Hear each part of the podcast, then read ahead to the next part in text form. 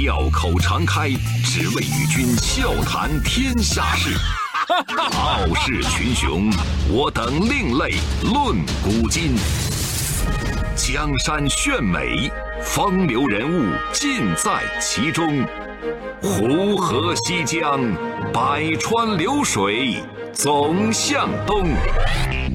中央人民广播电台经济之声，高丽掌门笑傲江湖，重返江湖，独骑笑傲。笑傲江湖，我是高丽。高考已经结束了，很多同学呢即将走进自己向往的学府。那今天的《笑傲江湖》呢，就为各位讲一讲中国第一届女大学生，也是我们国家第二位大学女校长的故事。各位，你知道她是谁吗？一八九三年一月二十六号，湖北武昌候补知县吴守训的二女儿出生了。那个时候正好是寒冬时节，腊梅绽放，香远益清。吴守训呢，也是触景生情，给女儿起名宜芳，别名东升。当时官宦人家的女孩子缠足待字闺中，等以后呢，嫁给如意郎君，相夫教子，一生平安顺遂，那算是功德圆满了。可是彼时的中国，在西方思想大潮的冲击之下，很多年轻人都沐浴了新风。怡芳和姐姐怡芬也在这其中，他们对女工的这些事情丝毫不感兴趣，反倒是对新式学堂满怀憧憬。可是，作为封建官僚的父亲，他怎么能同意呢？他是强烈反对。他就觉得女子无才便是德，你上什么学呀？女孩子嫁给好人家，那这才是女人的幸福之道。性情刚烈的怡芳跟父亲交涉了很多次，都没有能如愿。好，你不答应我是吧？那我就吞金自杀。爹娘一看这情况，吓坏了。得，那我就送你们去上学吧，就把这姐妹二人送进了杭州弘道女子学堂。学堂为渴求知识和自由的少女打开了一扇窗，让吴一芳在美丽新世界里畅快的呼吸。她也对未来充满了无限希望。可是谁也没想到，灭顶之灾却在这个时候接踵而至。纷繁江湖，独起笑傲。高丽掌门笑傲江湖，敬请收听。一九零九年，吴一芳的父亲因为受上司诬陷投江自杀。之后，哥哥作为家里唯一的男性，因为出国无望，也在上海跳入黄浦江，随父亲而去。母亲受到这一切事情的打击，一病不起，没多长时间就撒手人寰。而姐姐吴一芬悲痛欲绝，也在母亲的棺椁前悬梁自尽。那个时候的吴一芳才十六岁，面对四位至亲的相继离开，她几乎崩溃了。人生的不幸都集中在我身上了，我真是哀不欲生。我当时也萌生了轻生的念头。就在这个时候，二姨把吴一芳接到了杭州自己家里。姨父陈叔通劝他，自杀是不负责任的表现。你上有老祖母，下有小妹，你得对他们负责，你有责任。所以吴一芳小小年纪就成了家里的顶梁柱。这个曾经天真烂漫的少女，一夜之间就成熟了。可是此后的一生，她几乎都没有展露过尽兴开怀的笑容。一九一五年，金陵女子大学，也就是今天的南京师范大学开学。第一届学生只有九个人，吴一芳就是其中之一。当时，吴一芳每天都埋头在书籍里，她不苟言笑，极少和人交流。同学们也推举她做了学生会会长。当上会长之后，吴一芳不得不和老师、同学沟通、协调、打交道，组织各类活动。对一心面壁、清心寡欲的吴一芳来说，责任是逼迫他成长的最好催化剂。一九一九年毕业之际，五四爆发，吴一芳和同学们走上街头，投入到这场伟大的革命洪流当中。当时，一届只有九个学生的女子大学振臂疾呼，挺立潮头，轰动了南京学界。一九二一年冬天，美国蒙特霍利克女子大学校长到北京女高师演讲，吴一芳呢是出任翻译。他一口流利自如的英语给这位校长留下了深刻印象，所以他就推荐吴一芳去了美国密治安大学研究院深造。深造期间，正好时任澳大利亚总理来学校做演讲，他在演讲里面肆意的批评中国。中国不仅经济落后，而且人民无知、政府无能、盗匪遍野等等诸如此类。吴一芳听到一半怒不可遏，他站起来大声抗议：“你这是对中国的严重污蔑！”说完之后，愤然离场。那天晚上，吴一芳连夜奋笔疾书驳斥澳大利亚总理的文章，第二天就出现在了密治安大学日报上。措辞严谨犀利，直击要害。他以无可辩驳的雄文，以拳拳赤子之心，维护了祖国的尊严。一九二八年，母校发来电报，邀请他回国担任金陵女子大学校长。这一年，他刚满三十五岁。作为一名博士，他成为当时中国最年轻的校长。早期的女子学堂要义之一就是培养贤妻良母，即使像梁启超那样的开明有识之士，对于女性的教育也囿于上可相夫，下可教子的窠臼。金陵女子大学可以说是中国女子高等教育的一个梦想，人们说是吴一芳实现了这个梦想。吴一芳为金女大定下了校训：后生。他说：“后生是我们人生的目的。我们不光是为了自己活着，更多的是要用自己的智慧和能力来帮助别人，造福社会。”吴一芳的眼界非凡，他强调，只有健康的身体才谈得上健全的精神。很多金女大的毕业生之后都回忆，这所大学让他们拥有了健康的体魄，即便到了垂暮之年，他们依然神采奕奕，充满活力。当时刚入校的同学要接受一系列的仪态考察，其中一项别出心裁，新生呢要沿着绿树成荫的小路径直走过去，头发梳得倍儿光滑，身材倍儿挺拔的这些女老师认真的考量，忠实的做着记录，这个肩是不是歪了啊？是不是驼背？有没有内外八字？如果你要留下黑记录，就必须参加为期一年的矫正体操班。在这种严谨规范的教导之下，你去看吧，金陵女子大学出来的那些学生，举止优雅，心境超然。那作为校长，吴一芳是最好的仪态典范。在学生眼里，她的风度非常好，走路笔挺，她那么年轻，那么文雅，她就像一个标杆我们都不由得想去模仿她。人们称赞吴一芳气度非凡，宛若天使。很多学生都是冲着她才到金陵女子大学的。而对于那些千里迢迢离乡背井来求学的学生来说，金女大是他们另外一个家，而校长吴一芳就是另一个母亲。每天早上，吴一芳都会在校园里面转一转，和学生们亲切地打招呼。在他看来，这个举动并不是屈尊下顾，而是为了更好的融入学生。有一个上海的学生，因为来学校的时候母亲刚刚过世，再加上气候很多条件他不适应，发烧住院。第二天早上醒来的时候，他神情恍惚，就觉得有人在摸他的头。仔细一看，原来是最敬爱的吴校长。以情感人，以德化人。吴一芳认为，人格教育对培养学生来说是最重要的，因为一个能奉献自己、服务社会的人，必须具备健全的人格，而要做到这一点，必须慎之于微。在金女大学校规定，所有的考试都不设监考老师，把考卷发给学生，老师就可以走了。但是几十年下来，学校没有一个人作弊。二十世纪三十年代，女孩都能以上金陵女大为荣，能到金陵女大读书的人也实在是凤毛麟角，其中不乏名门之后，像章太炎、黄炎培、张治中的女儿都是慕名来这儿读书。虽然很多名门女子纷纷来求学，但吴一芳却致力于把金陵女大办成一所平民大学。她竭尽全力录取贫困学子，而且为他们在图书馆提供打工的机会。金女大的另一个创举就是从来不禁止自由恋爱。吴一芳甚至为学生们安排好了谈恋爱的地方。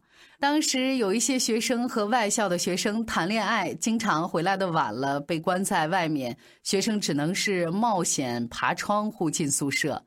吴一芳听了这样的情况，特别担心女孩子的安全，所以就在宿舍楼下的会客室画出一个半封闭的小间，设置桌椅，让恋人们交流。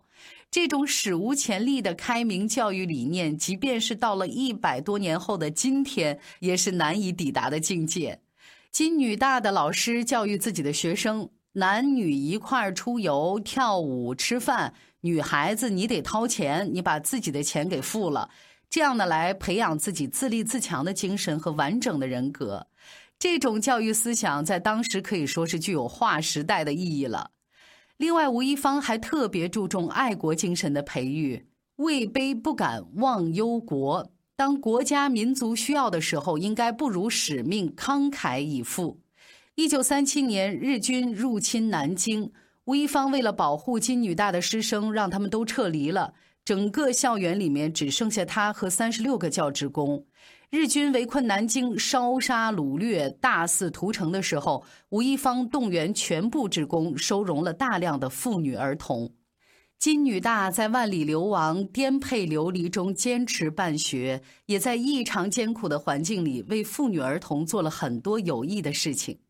一九四三年，吴一芳组织中国六教授团到美国宣传抗日斗争，争取美国朝野上下的广泛支持。时任美国总统罗斯福在跟他的交流当中，深深的被这位中国女性所折服，称赞她为智慧女神。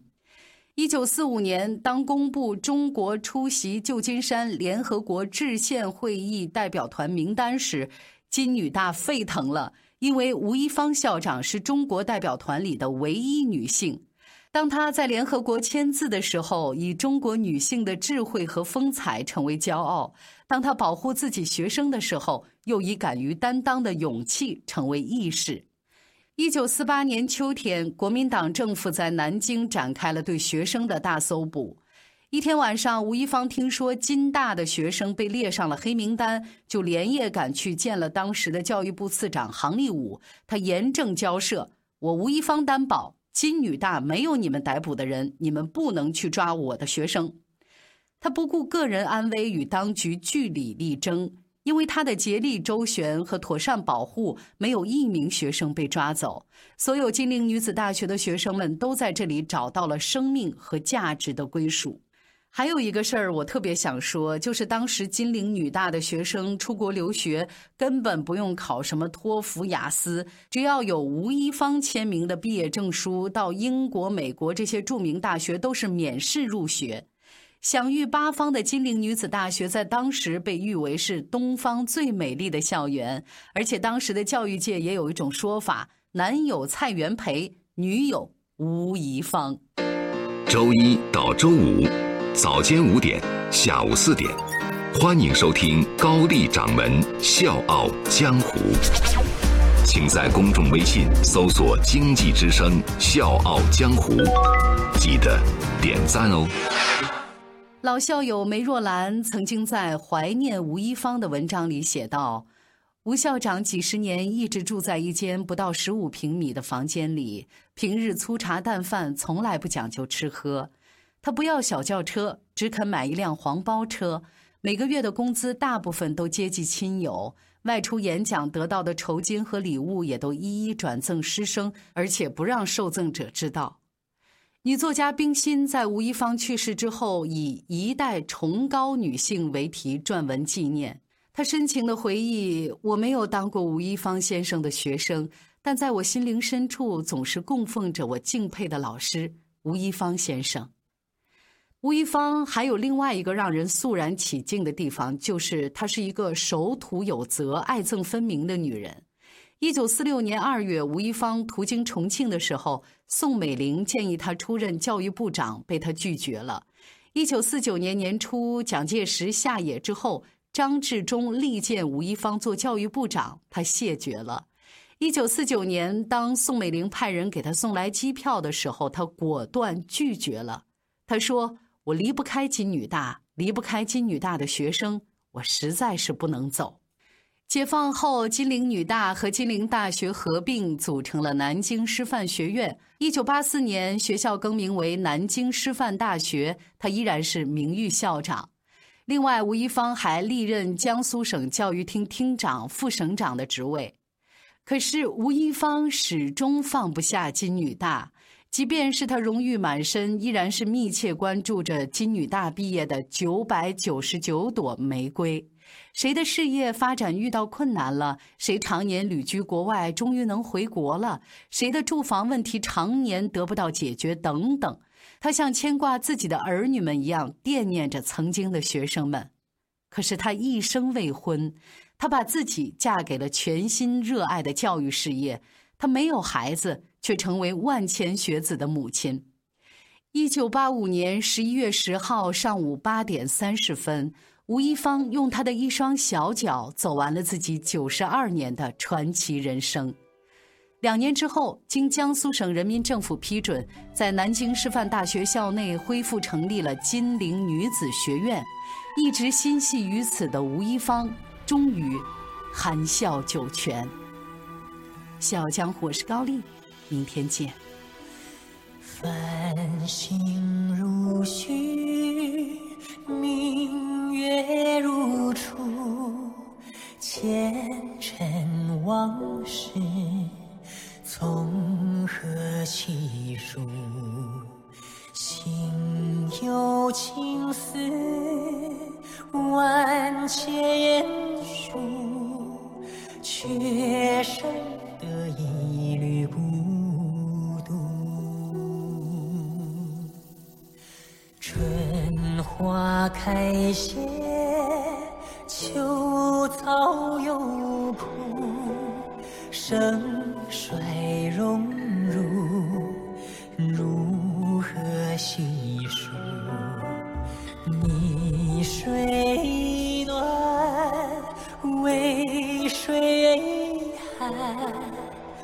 换不回一人。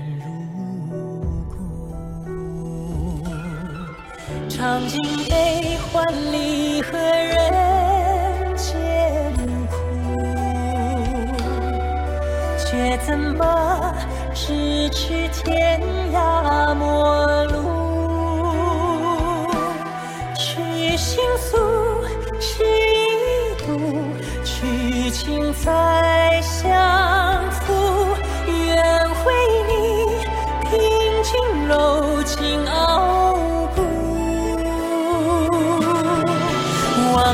相思，红颜凋零处。我只愿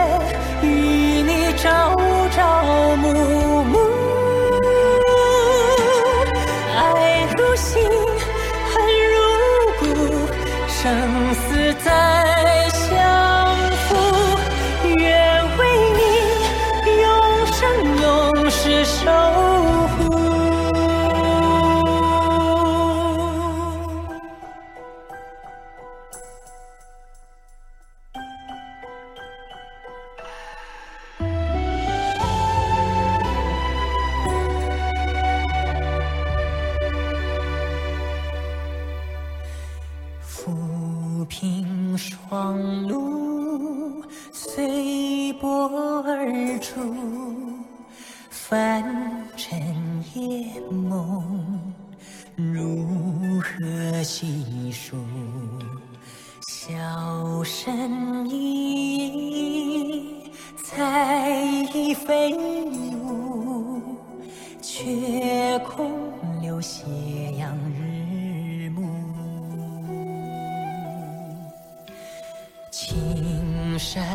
走远，古道荒芜，巍巍宫阙难再叙述。曾许下的如虹归途，千年一生尘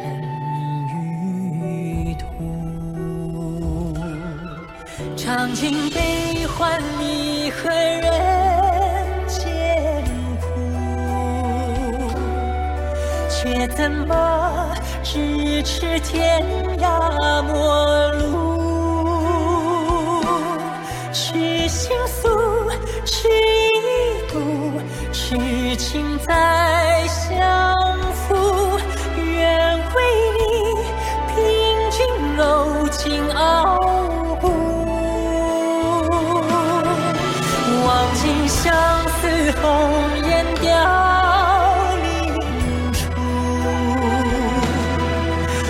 只愿与你朝朝暮暮，